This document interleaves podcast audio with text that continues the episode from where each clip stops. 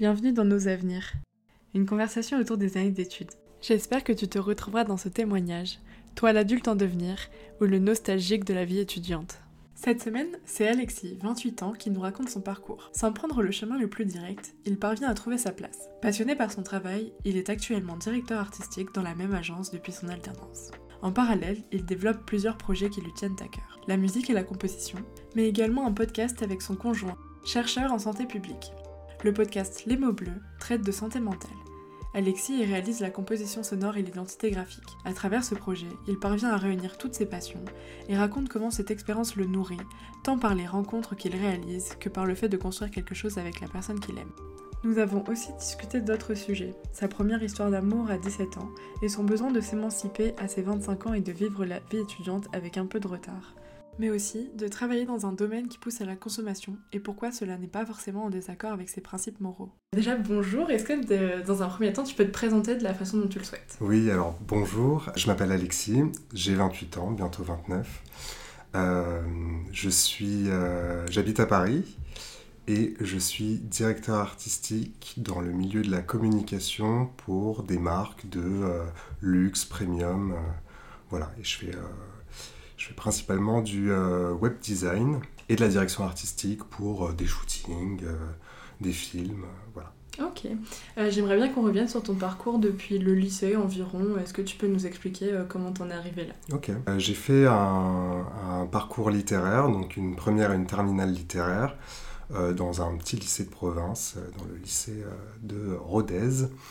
Et euh, à la fin du lycée, j'avais très envie de partir dans, le, dans la communication. Donc après le lycée, j'ai été euh, pris dans un DUT euh, information communication, dans lequel j'ai passé deux très belles années, dans lequel on a pu découvrir un certain nombre de, de matières liées justement au monde de la communication, donc que ce soit du journalisme, du graphisme, de la sémiologie de l'image, de la sociologie, donc une tonne de, euh, de, de matières euh, hyper intéressantes.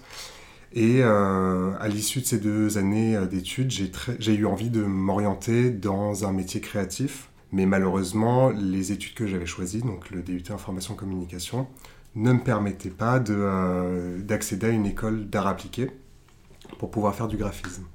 donc, donc effectivement, quand tu sors d'un DUT,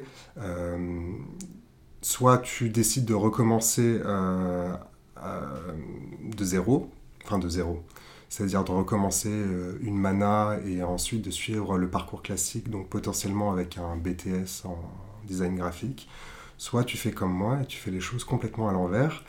Et donc je me suis lancé à ce moment-là à mon compte. J'ai eu des opportunités de pouvoir travailler avec un petit agenda culturel à ce moment-là à Clermont-Ferrand qui me laissait beaucoup de liberté sur euh, de la création graphique. Et j'ai pu enchaîner euh, deux, trois petits jobs euh, comme ça, de quelques missions pour, pour divers clients. mais bon, au bout d'un an, tu te rends compte finalement que tes compétences ne risquent pas d'évoluer si tu n'apprends pas et si tu, si tu ne fais pas les choses dans l'ordre. À quel moment tu te dis que tu vas pouvoir te mettre à ton compte, faire tes choses, euh, enfin faire les choses de ton côté euh, Dans quel état d'esprit tu étais? Bah, En fait, ça s'est plutôt bien goupillé parce qu'à la fin de mon DUT information communication, j'avais un stage de deux mois à faire. Donc je commence euh, ce stage de deux mois dans une régie publicitaire qui gère justement un agenda culturel à Clermont-Ferrand. Et à l'issue de ce stage, on me propose pour l'été qui arrive de poursuivre en CDD un CDD de, je crois, deux mois, a priori. Donc au final, j'avais déjà une expérience de quatre mois euh, d'affilée et, euh, et euh, nos rapports étaient très bons. Donc j'ai proposé à ce moment-là de, poursuivre l'aventure en, étant, en me mettant en auto-entrepreneur. Et l'idée, c'était de pouvoir à la fois continuer avec eux et les accompagner sur les quelques mois à venir, mais aussi de trouver de mon côté d'autres clients avec qui travailler sur la région Auvergne. Euh, et, donc voilà, ça s'est fait, s'est fait comme ça, assez naturellement. Et j'avais pas envisagé d'arrêter mes études euh, à l'issue de ce bac plus 2, et j'ai profité euh, de cette année de césure pour justement gagner en compétences, ou en tout cas m'auto-former, pour ensuite envisager de reprendre mes études avec quelques bagages un peu plus solides. Et quand tu as fait ton choix euh, pour euh, tes premières études, euh, pareil, est-ce que tu savais sur quoi tu voulais déboucher Est-ce que tu avais une idée précise J'avais pas une idée précise puisqu'effectivement en commençant ce DUT information communication, j'avais très envie de travailler non seulement dans le milieu de la publicité, mais en tant que chef de projet, c'est-à-dire de pouvoir orchestrer tout le trafic entre euh, d'une part les clients, d'autre part euh, l'agence de communication, les créatifs, les développeurs. Euh, et à aucun moment j'avais envisagé justement d'emprunter plus la, direction d'un métier de, créatif. Voilà. Donc c'est vrai qu'à l'issue de ces deux ans, la réflexion que je me suis faite, c'est j'ai pas perdu deux ans de ma vie euh, parce que je, suis dans le milieu dans lequel j'ai envie d'évoluer. En revanche, j'ai peut-être pas choisi les bonnes études pour pouvoir atteindre aussi facilement que les autres euh, ce métier créatif. Mhm. Euh, bah, on peut continuer donc dans ton parcours. Donc là, tu finis ton année de césure. Après, comment ça se passe pour toi? Alors, j'arrive à Paris. J'arrive à Paris et je me lance dans la recherche d'une école qui voudrait bien m'accepter avec ce que j'ai à leur proposer. Euh, donc je passe plusieurs entretiens dans différentes écoles. À chaque fois, on me dit ah c'est super, euh, etc. Donc je précise, ce sont pour la plupart des écoles privées. Donc je me dis bon bah finalement ça peut être euh, intéressant. Et je passe un dernier entretien dans une école où là on, on trache mon travail et on me dit bon t'as un sens de la composition mais c'est vraiment pas au niveau. Et je me suis dit, hmm, ça me paraît plus intéressant finalement d'aller dans ce genre d'école où on va justement me pousser, euh, me pousser à bout pour que euh, j'atteigne un certain niveau que je n'ai pas à ce moment-là. Et donc, euh, plutôt que de me diriger dans une école où on me dit c'est super ce que tu fais, à ce moment-là, je préfère aller dans l'école où on me dit ce que tu fais, c'est de la merde. Quoi. Et tu avais proposé quoi exactement? C'était un portfolio avec quoi dedans? Alors, c'est très drôle parce que j'ai eu l'occasion il n'y a pas très longtemps de retrouver ce portfolio et, et, et de me foutre de ma gueule, désolé pour l'expression. Euh, dans ce portfolio, j'avais euh, un tas de petites créations euh, de publicité print pour des restaurants, pour une célèbre marque d'eau minérale, voilà. après, voilà, je crache pas dans la soupe parce que je, pense que grâce à ces premières créations, j'ai pu entrer dans une école. Donc c'est que finalement le niveau n'était pas si mauvais, j'imagine. Euh, mais oui, c'était un, un, book qui n'était pas très solide, ouais. Mhm. Voilà. Et donc là, tu arrives dans cette école donc, euh, qui t'avait fait comprendre que ton travail n'était pas au niveau. Mhm. Comment ça s'est passé? Euh, ça n'a pas été évident dans les premiers temps parce qu'il a fallu s'adapter. Surtout que je suis rentré non pas dans un bac plus 1, mais directement dans un bac plus 3. Euh, euh, l'année de l'année de césure en fait m'a permis de comptabiliser un certain nombre de points euh, de CTS c'est ça tout à fait. Merci. Donc ça m'a permis justement de rentrer dans l'équivalent d'une licence 3 pour le coup. Ce qui était hyper positif c'est que ça correspondait si tu veux à enfin la manière dont les cours étaient organisés. Disons qu'on était toujours en travail de groupe euh, toute la semaine et que euh, différents intervenants euh, justement intervenaient tout au long de la, semaine. Donc du coup ça m'a permis d'apprendre vraiment sur le tas avec, avec mes camarades de classe qui eux avaient déjà cette formation Bac plus 1, Bac plus 2.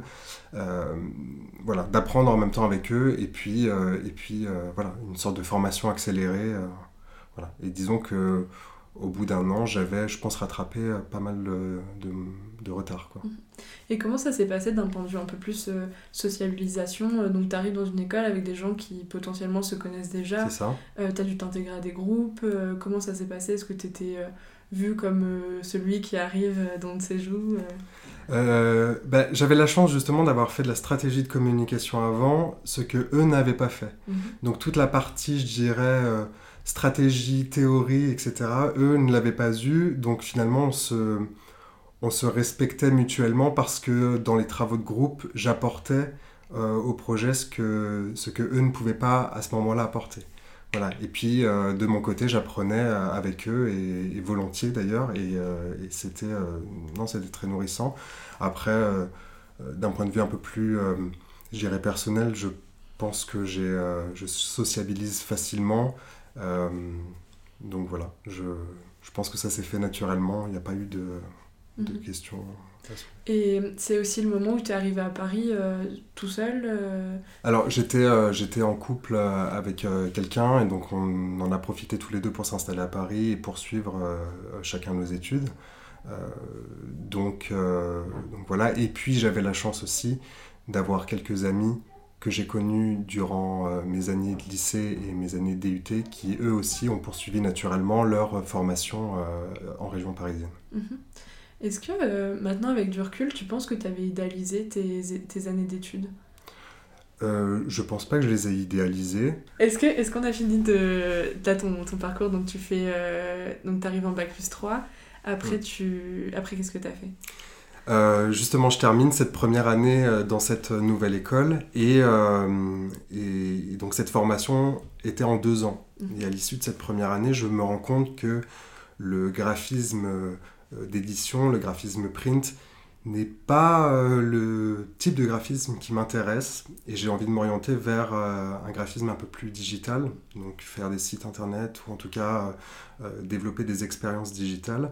Et à ce moment-là, je tente les concours euh, à l'école Gobelin euh, pour entrer dans une. pour terminer en tout cas mes, mes, mes études dans, euh, dans le digital. Et donc je suis accepté euh, dans cette école à l'issue euh, du concours et j'y passe deux années euh, formidables, deux années en alternance. Euh, donc voilà, j'intègre euh, j'intègre à ce moment-là un petit studio de création où, où on est deux. On est deux, on fait des très belles choses. Et puis finalement, ce studio de création devient deux ans plus tard une agence. Et aujourd'hui, je travaille encore dans cette agence. Et voilà, j'ai gravi les échelons et je suis ensuite très content. donc ça fait combien d'années? Du coup, j'ai été diplômé en 2016. ouais Et donc, euh, depuis euh, du coup 2014, si tu comptes euh, l'alternance, voilà, depuis 2014, donc ça va faire 7 ans, je crois. et ça fait quoi d'être dans la même boîte déjà depuis 7 ans Bah écoute, je, alors il y a- dans le monde de la communication, c'est rare de rester si longtemps dans la même agence. Les gens, je pense, aiment bien, aiment bien bouger pour peut-être pour découvrir d'autres euh, boîtes, pour euh, rencontrer euh, d'autres professionnels. C'est vrai que j'ai pas eu cette j'ai pas eu cette envie, ou en tout cas si je l'ai eu, elle s'est assez vite estompée parce que je pense que j'ai la chance aujourd'hui d'avoir un poste qui me permet de faire à la fois de continuer de faire du graphisme parce qu'on est une petite structure et du coup les projets que l'on a on les fait nous-mêmes, on les externalise pas et, à la fois aussi de faire du management et donc de transmettre ce que l'on m'a appris à- à- aux plus jeunes et euh, je dirais que l'ambiance dans cette agence est, euh, est vraiment euh, très chouette. Les, la moyenne d'âge, je pense, se situe aux alentours de 30, euh, 30 ans, 35 ans. Euh, et donc, euh, donc voilà, j'ai jamais ressenti, si tu veux, le, le besoin d'aller ailleurs, pour le Mhm. coup. Et si t'as si t'avais une anecdote ou un moment en particulier à nous raconter euh, justement euh, dans l'agence où tu es, euh, quelque chose qui t'a particulièrement plu par exemple. Ce que j'aime faire dans, dans cette agence, c'est à la fois c'est de diriger la création de, de produits digitaux, donc que ce soit des sites internet, des applications ou, ou des expériences digitales, voilà. Et de pouvoir aussi travailler sur des projets de direction artistique pure, donc euh, par exemple pour un shooting avec des modèles, c'est d'aller euh, du coup euh, sélectionner les modèles, sélectionner le, le photographe ou le réalisateur, et puis d'aller choisir les décors, enfin d'imaginer en fait ce que pourrait être une belle campagne print ou digitale. Est-ce que tu penses que le toi de 18 ans, il est fier de toi aujourd'hui Oui, je, euh, je pense qu'il est fier. Avec du recul, je me rends compte que j'ai peut-être pas choisi le parcours le plus, euh, le plus euh, logique pour atteindre, atteindre ce- cette profession-là. Mais je me suis rendu compte finalement que en gardant une certaine motivation, en travaillant dur, on peut aussi atteindre, atteindre cette profession. Donc, donc oui, je, je ressens une certaine fierté dans mon parcours, euh, dans mon parcours euh, d'étudiant et de, de jeune actif. quoi. Et est-ce qu'il y a quelque chose que tu aurais aimé savoir avant euh, Quelque chose qui t'aurait aidé euh, peut-être euh? Alors, je ne sais pas comment c'est aujourd'hui au lycée. Je, regrette quelque part un petit peu de ne pas avoir eu les, les bons conseils en, matière d'orientation. J'ai la sensation, si tu veux, que lorsque tu fais un, bac général, on ne te dit pas ce qu'il y a derrière. En tout cas, à mon époque, on, supposait que lorsque tu faisais une terminale littéraire, par exemple, tu aurais beaucoup plus de mal à t'insérer professionnellement, à trouver euh, des études euh, correctes et surtout à trouver un métier rémunérateur. Et euh, c'est comme ça qu'on nous vendait, on nous vendait en tout cas la terminale littéraire. On nous, nous conseillait de plutôt nous orienter vers un, bac scientifique pour nous en sortir, si je puis dire. Euh, j'aurais aimé effectivement qu'à l'époque, euh, euh, les entretiens avec le ou la conseillère d'orientation puissent être, être plus. comment dire Ouais, plus. personnalisé. Ouais, plus personnalisé et, et, et, ouais, plus informé, quoi. Mhm. voilà, j'ai l'impression, ouais, effectivement, que quand tu sors d'un bac général, c'est bah, si tu sais pas quoi faire, tu as encore quelques années à passer à la fac avant de trouver ce que tu as envie de mhm. faire. Et puis, euh, et puis quand tu sais ce que tu veux faire, finalement, tu ignores peut-être le nombre de différentes euh, formations qui peut, mhm. qui peut exister. Quoi. Euh, maintenant, si on s'intéresse un peu plus à ta vie perso, est-ce que déjà tu as le sentiment de savoir gérer ta vie pro et ta vie perso, de réussir à les concilier comme tu voudrais? Alors, il y a une époque, non, parce que je pense que j'ai été trop dans le dans l'objectif de, me prouver à moi-même et prouver aux autres, euh, que ce soit euh, mes patrons ou euh, mon entourage, de, de, réussir à prouver que j'étais capable de faire ce métier-là. Donc j'étais très très très investi dans mon travail, toujours en quête de progresser. Aujourd'hui, euh, j'arrive à prendre un peu plus de distance avec, euh, avec le travail parce que je pense que euh, la machine est en route. Et je m'autorise maintenant à développer d'autres activités, alors que ce soit des activités professionnelles aussi, tu vois. Mais oui, j'essaye de faire autre chose à côté, justement pour pas être bouffé par le boulot et pour pas que mon boulot euh, m'épuise euh, intellectuellement, créativement. Je crois qu'aujourd'hui j'ai besoin de faire autre chose. Après, pour répondre plus précisément à, ta question, je pense aussi que le contexte sanitaire dans lequel on se trouve aujourd'hui ne nous permet pas forcément de pouvoir profiter à 100% de nos amis, notre famille. Voilà, on est euh, un peu entre quatre murs et puis, et puis voilà. C'est vrai que plutôt que de me morfondre, j'ai préféré à ce moment-là développer d'autres euh, d'autres activités. Euh. tu peux nous en parler, euh, par exemple? Ouais, alors j'ai toujours aimé faire de la musique. Donc c'est une activité que j'essaye de développer et que j'aimerais j'aimerais développer de plus en plus pour pouvoir, j'imagine, d'ici quelques années, pouvoir justement diviser mon temps entre le graphisme et mon travail de directeur artistique, mais aussi de pouvoir me rémunérer grâce à la musique. Donc euh, j'aime composer, j'aime travailler avec des artistes. J'ai eu l'occasion de pouvoir le faire ces derniers temps et c'était euh, bah, très, très enrichissant. Et euh, depuis longtemps, j'avais une envie aussi de monter un podcast. Donc ça nous fait un point commun. de monter un podcast que j'ai pu, j'ai pu monter avec mon conjoint. Et là, tu es content du projet, tu es content de comment de ce que tu apportes dedans. Euh?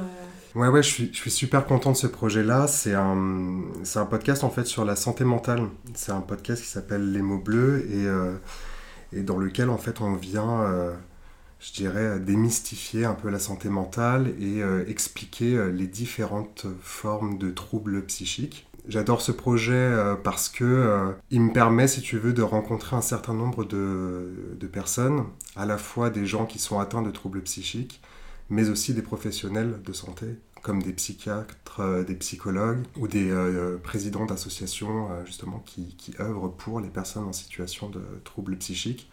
Et ce qui me plaît là-dedans, c'est que finalement j'ai toujours, en tout cas j'ai longtemps cherché à, faire quelque chose de bien, entre guillemets. C'est vrai que aujourd'hui je travaille dans une agence de communication et que on me demande d'être performant pour que demain une marque puisse justement vendre. Et donc du coup on, encourage la consommation. Et c'est vrai que j'avais envie d'avoir, en tout cas de, de, défendre une cause un peu plus noble et un peu plus authentique. Et je trouve que euh, de travailler sur ce podcast, ça me ramène à quelque chose de plus vrai, de plus euh, humain, entre guillemets, et du coup, c'est très agréable. Et ça fait quoi de monter un projet avec la personne avec qui on est? Eh ben écoute, euh, pour beaucoup d'individus, en tout cas pour beaucoup de couples, j'imagine que c'est assez compliqué de, lier euh, vie personnelle et professionnelle. On a la chance d'être assez euh, complémentaires dans nos expériences. Mon conjoint est docteur en santé publique, spécialisé dans la santé mentale. Euh, donc il apporte, si tu veux, à ce projet une dimension scientifique, sociétale. oui, il, apporte quelque chose de très professionnel par son expertise. Là où moi je vais venir euh, travailler plus sur euh, du coup l'image, euh, la composition musicale des épisodes, la direction artistique globale. Donc finalement on est assez complémentaires et on arrive à, produire quelque chose de, j'ai l'impression, de pertinent et, et de beau. Donc, donc je trouve ça très agréable. Mmh. D'un point de vue plus organisation, maintenant comment tu fais pour lier toutes tes différentes tâches que tu as à faire? Bah, c'est pas toujours très évident parce que, euh, parce que les journées quand même à l'agence sont assez chargées, mais j'arrive à trouver un petit peu de temps sur mes week-ends ou, euh, ou le soir pour faire euh, le montage d'un épisode ou la composition de la musique d'un épisode. j'arrive toujours à dégager un petit peu de temps pour ce projet-là. Et je crois que finalement, là où certaines personnes considèrent qu'elles ont besoin de moments de méditation en se posant, euh, en écoutant de la musique, en fermant les yeux, etc. Moi, je crois que ma méditation à moi, elle passe aussi par euh, le fait de me concentrer sur cette autre activité. Elle me fait du bien dans la mesure où euh, j'ai toujours été très attiré par le récit de vie des gens. Et voilà, ça me, ça me permet juste de m'évader un petit peu et puis de, ouais, de découvrir d'autres histoires. Et c'est quoi ton rapport avec le stress? Mon rapport au stress, il est quand même assez, euh, assez présent euh, par le milieu dans lequel je, travaille. Euh, il y a des deadlines à respecter, il y a la pression des clients qui sont pas forcément toujours très contents de ce que tu leur proposes, etc. Donc, donc voilà, je pense que c'est surtout en termes d'organisation, j'ai tendance à, stresser et à mettre beaucoup de pression, alors que euh, si je, m'autorisais à souffler 5 minutes, j'arriverais, je pense, parfois à prendre un peu plus de recul et à être un peu moins, un à. Mhm. Est-ce qu'il y a euh, quelque chose euh, qui a fait que tu t'es senti particulièrement légitime? Comment, comment tu te sens dans ton travail? Est-ce que tu as l'impression d'être légitime? Est-ce que tu es fier de ce que tu fais? Bah, c'est un peu ce que je te disais euh, précédemment, c'est que pendant longtemps j'ai cherché à, prouver aux autres euh, ma légitimité et euh, quelque part à me la prouver à moi-même. Et la légitimité, je pense, elle vient à partir du moment où tu fais quelque chose. Et, et typiquement, j'ai pas eu besoin de la validation de mes pairs pour me rendre compte que j'étais bon dans mon travail. Là où je me rends compte que je suis bon, c'est quand par exemple tu vas designer un site e-commerce et que euh, tu analyses un petit peu le parcours des utilisateurs sur le site et que tu te rends compte qu'il y a de la conversion et que euh, ces personnes-là achètent sur le site. Euh, quand je vois que quand je vois ces statistiques-là, j'ai tendance à me dire bon bah c'est que le, site fonctionne bien parce que les gens l'ont bien compris, tu vois. Et je pense que c'est ça qui alimente aussi ma ma légitimité euh, euh, dans ce boulot. Quoi. Mhm. Ouais, donc c'est des choses assez factuelles. Quoi. Ouais, ouais, c'est ça. Mhm. Euh, est-ce qu'il y a quelqu'un parmi tes proches qui te sert d'exemple ou de modèle Dans le travail, tu veux dire ou Non, dans ta vie en général. Dans la vie en général, je pense que mon, mon conjoint est, est, un modèle dans la mesure où, où son histoire personnelle euh, n'a pas toujours été très euh, n'a pas toujours été très agréable, très rose, et du coup, euh, c'est, il arrive à me nourrir justement de, de son vécu personnel, et il m'aide beaucoup, j'ai l'impression en tout cas, à prendre du recul, à déculpabiliser sur certaines situations, à, accepter un petit peu plus de ne pas être toujours au max de mes performances, que ce soit dans le travail ou, ou dans la vie en général. Mhm.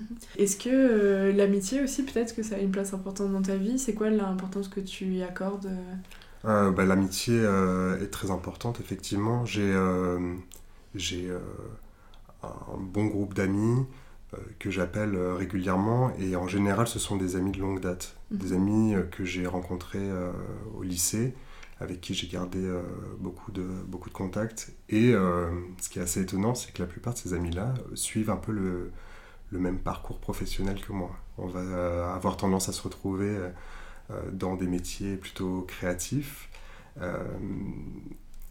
j'ai très peu d'amis scientifiques, c'est très drôle ça, j'ai très peu d'amis scientifiques. Mais c'est vrai que la plupart de, mes, euh, mes, proches sont euh, de grands rêveurs, euh, voilà, qui ont envie de, de créer les choses de, de, leurs mains ou qui ont des, ouais, qui ont des, des univers assez prononcés, tu mmh. vois, en termes d'art. Donc c'est hyper nourrissant. Et puis, et puis, du coup, qui dit faire de l'art dit quelque part des personnalités relativement sensibles. Donc on aura plus de facilité, je pense, à se confier les uns les autres quand on a un petit coup de mou et quand on a besoin de, ouais, quand on a besoin de conseils. Donc c'est assez agréable.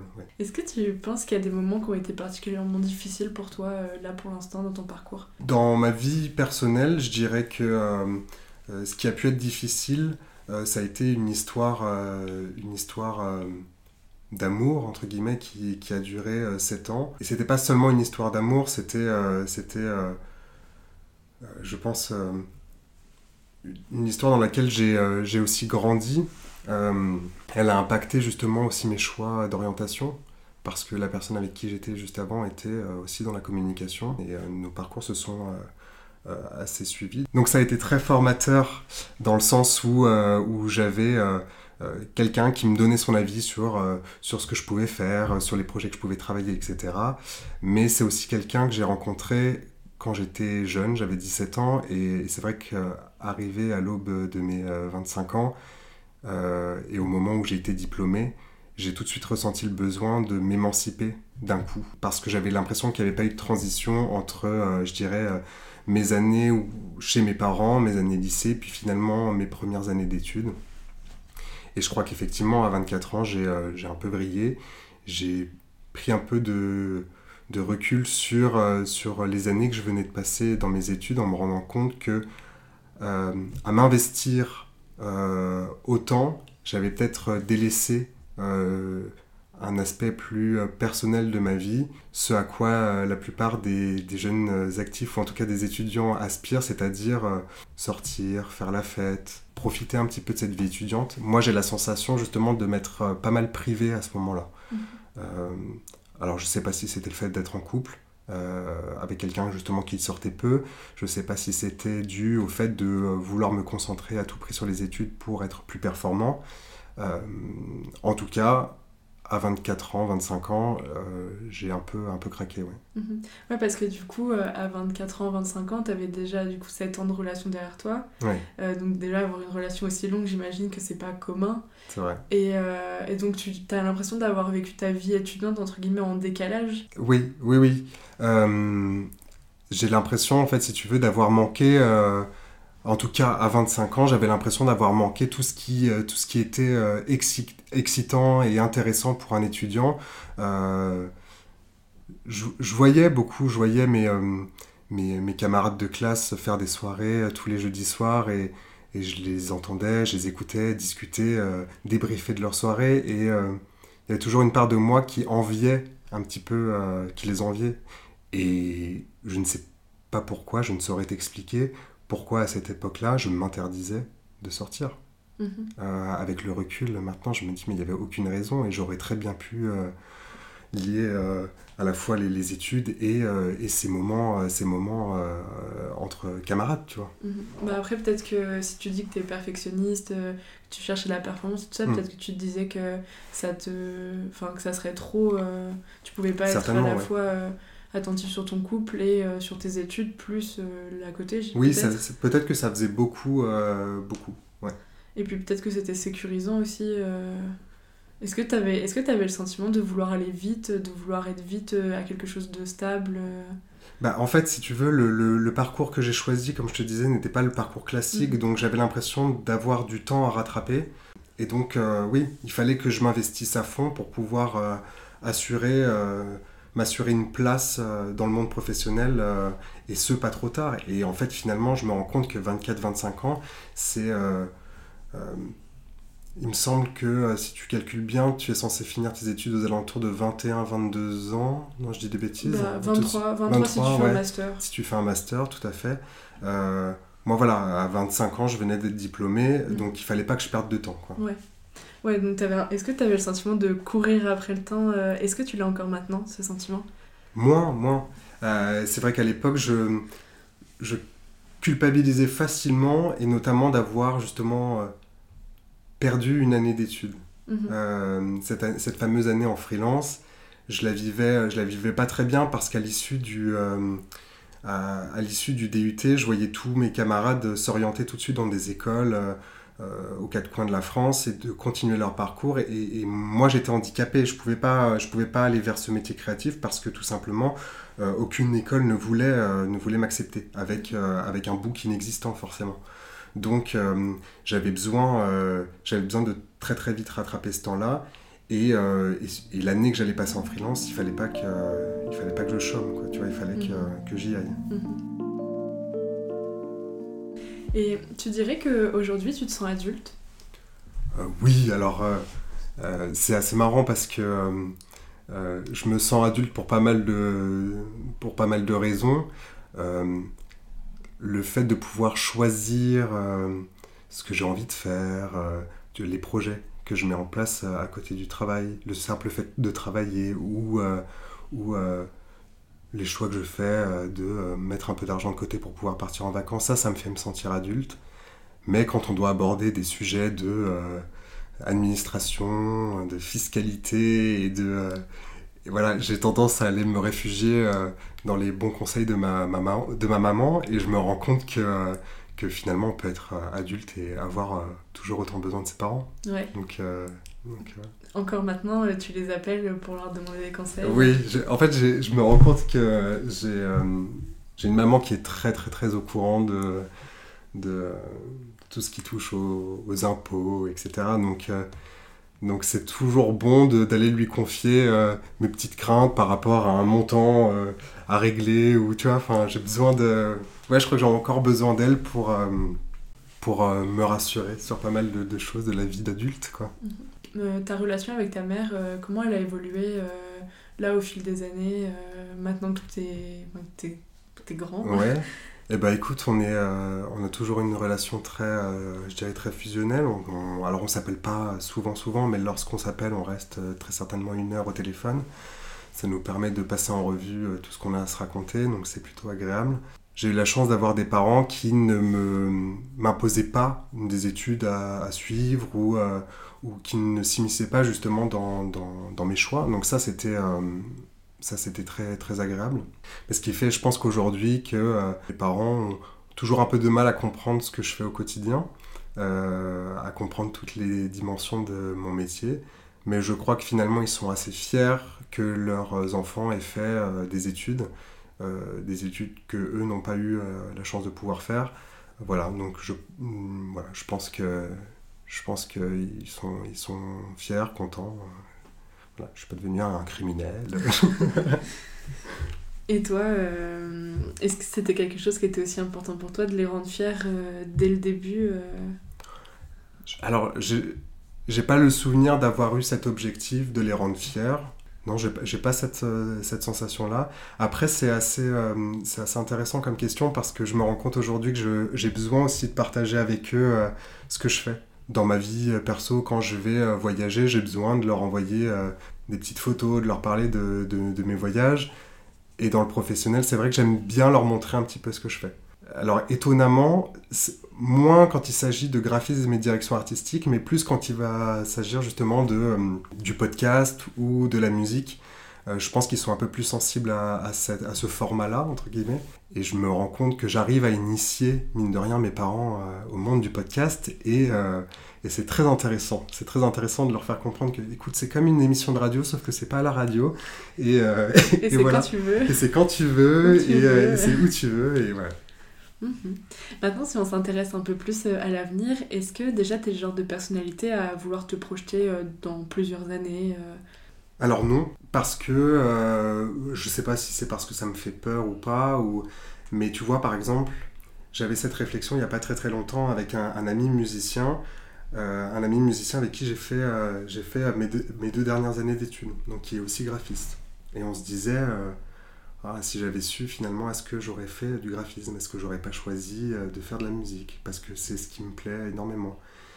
J'en venais à un moment aussi à regretter de ne pas avoir choisi un parcours de, euh, d'ingénieur du son ou, de compositeur parce que, euh, parce que je me rends compte aujourd'hui que ça me limite aussi pas mal dans, cette, activité. Et lui me disait, mais tu sais, euh, les, choix que tu fais, tu faisais y il y a deux ans, rien à voir avec ceux que tu fais aujourd'hui, et peut-être ceux que tu fais aujourd'hui n'auront rien à voir avec ceux que tu feras dans trois ans, peut-être que tu finiras dans l'agriculture ou, ou dans une autre profession. Donc j'ai arrêté en fait de me mettre la pression par rapport au fait de d'avoir entre guillemets des activités professionnelles pérennes euh, ou de les imaginer dans 10-20 euh, ans. Je me dis, euh, bon bah dans 10-20 ans on verra, on fera le bilan et on verra ce qui me motive et, et, peut-être que je l'ignore aujourd'hui et je découvrirai ça plus tard. En tout cas ça ne me fait pas peur et c'est pas au centre de mes préoccupations. Mhm. Il y a des moments où c'est frustrant pour toi de ne pas pouvoir faire de la musique à, à plein temps? Non, parce que je pense que c'est comme tous les métiers créatifs, à un moment donné, tu as besoin aussi de, de, faire une pause. Je pense que, encore une fois, si j'étais à, euh, à, plein temps là-dedans, est-ce que j'éprouverais autant de plaisir que euh, lorsque j'en fais justement à côté du, du boulot, tu vois? J'ai la sensation que je me lasse quand même assez vite, donc euh, je trouve ça très bien d'avoir justement, de pouvoir diviser ce temps entre mon activité professionnelle principale, le podcast et, et, et la composition pour des artistes. Euh, en musique. Quoi. Mhm.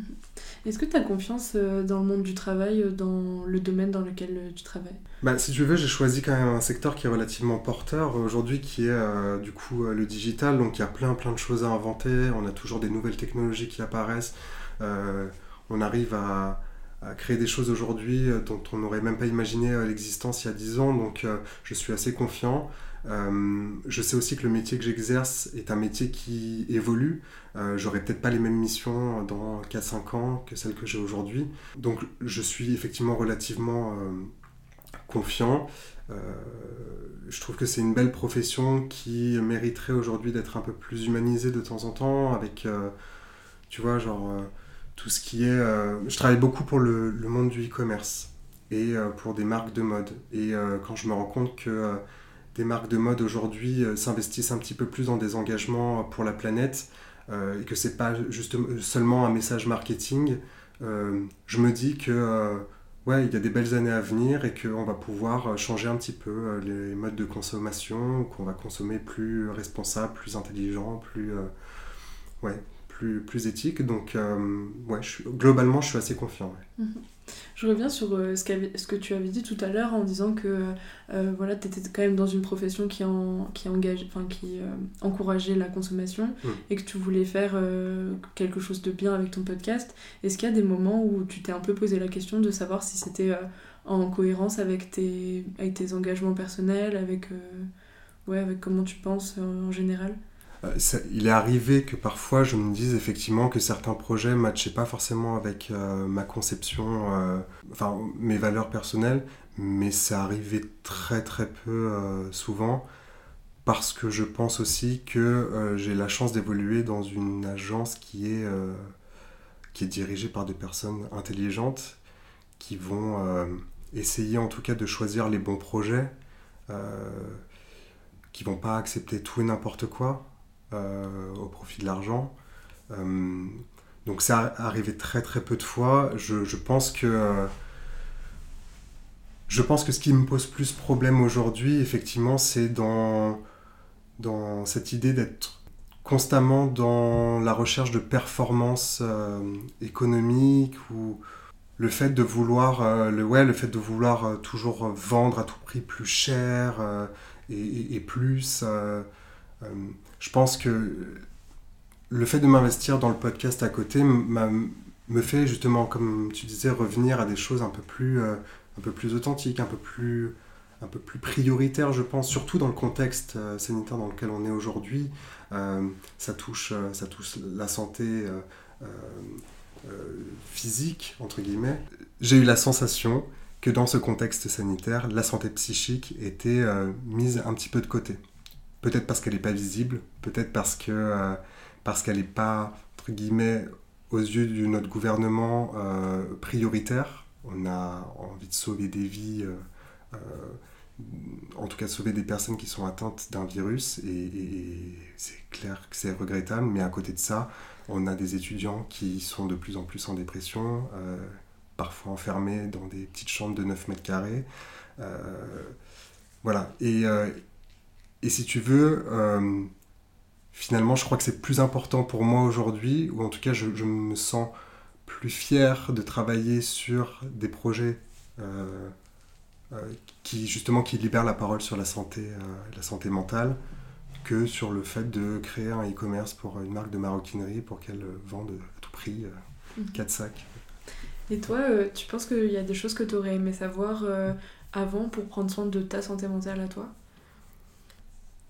J'aurais aimé comprendre plus tôt que le travail dans lequel je, je, je suis aujourd'hui ne sauve pas des vies, euh, et j'aurais aimé peut-être être sensibilisé plus tôt à ces questions de santé mentale. Euh... T'as des projets euh, personnels, euh, je sais pas, des trucs vraiment purement loisirs ou vie perso? Ouais, j'aimerais.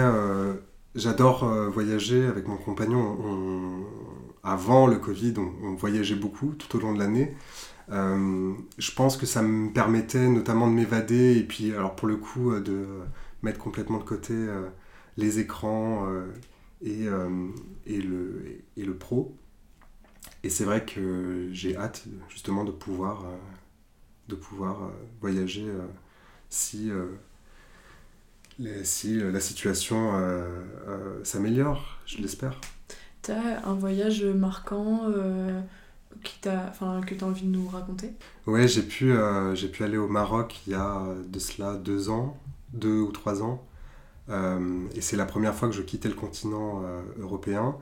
Ce qui m'a marqué, c'est euh, dans la différence des, des modes de vie, les différences culturelles.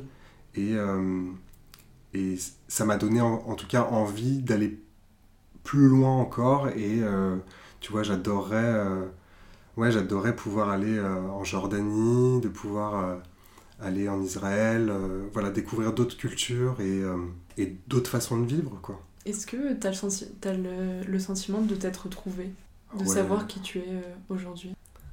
Je te dirais oui et non. Enfin, en tout cas, j'imagine qu'à partir du moment où je suis bien dans mes baskets et relativement heureux, euh, je te dirais que oui, j'ai réussi à me trouver.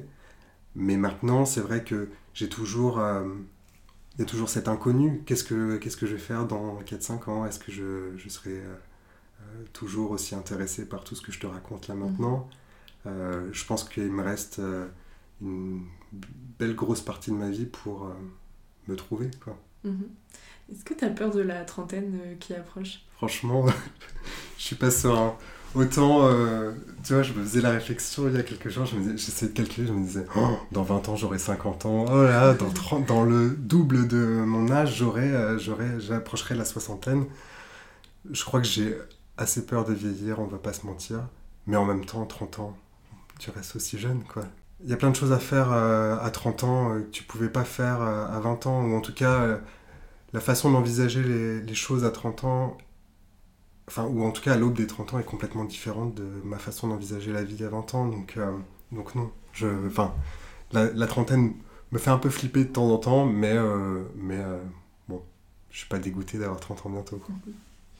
Et tu dirais que tu es plus serein en général? Euh... je sais pas si je suis plus serein en général. En tout cas, je saurais pas comment te répondre à cette question objectivement. Ok. Euh, donc, euh, si je te pose la question de comment tu t'imagines dans 10 ans, euh, là, tu réponds quoi aujourd'hui? Alors, ça va peut-être te surprendre, mais pour l'instant, je m'imagine sans enfant. Je ne m'imagine pas du tout marié.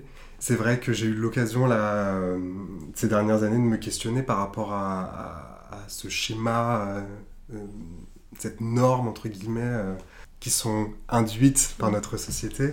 Je me suis rendu compte que j'aspirais pas du tout à être ni parent, ni marié, ni... je crois que le seul truc que j'ai envie de faire, c'est m'épanouir euh, professionnellement euh, et m'épanouir personnellement dans, euh, dans des voyages et, et, dans une vie où je claque mon fric. J'en sais rien, tu le fric que je n'ai pas, mais, j'imagine que ouais, d'ici 10 ans, j'aurai j'aurai de quoi me faire plaisir, j'imagine. Donc c'est voilà, c'est ce qui me motive. la, place de l'argent dans ton travail et dans ta vie, c'est quelque chose qui a été assez. Enfin, qui est arrivé petit à petit ou... Non, je, dirais que, je dirais que euh, le fait d'avoir de, l'argent, en tout cas, euh, de gagner ma vie aujourd'hui avec cette profession euh, de graphisme, ça me permet de financer ces autres activités à côté. Donc, quelque part, je, je me. Je, voilà, je, je, je suis pas hyper dépensier pour le coup, et euh, j'aime investir cet argent dans ces autres euh, activités. Maintenant, euh, ça n'a pas été un point déterminant lorsque j'ai eu à choisir mes études ou quand j'ai choisi, enfin, quand j'ai postulé pour mon, premier travail. J'aurais pu gagner peut-être un peu plus en allant travailler chez l'annonceur, par exemple.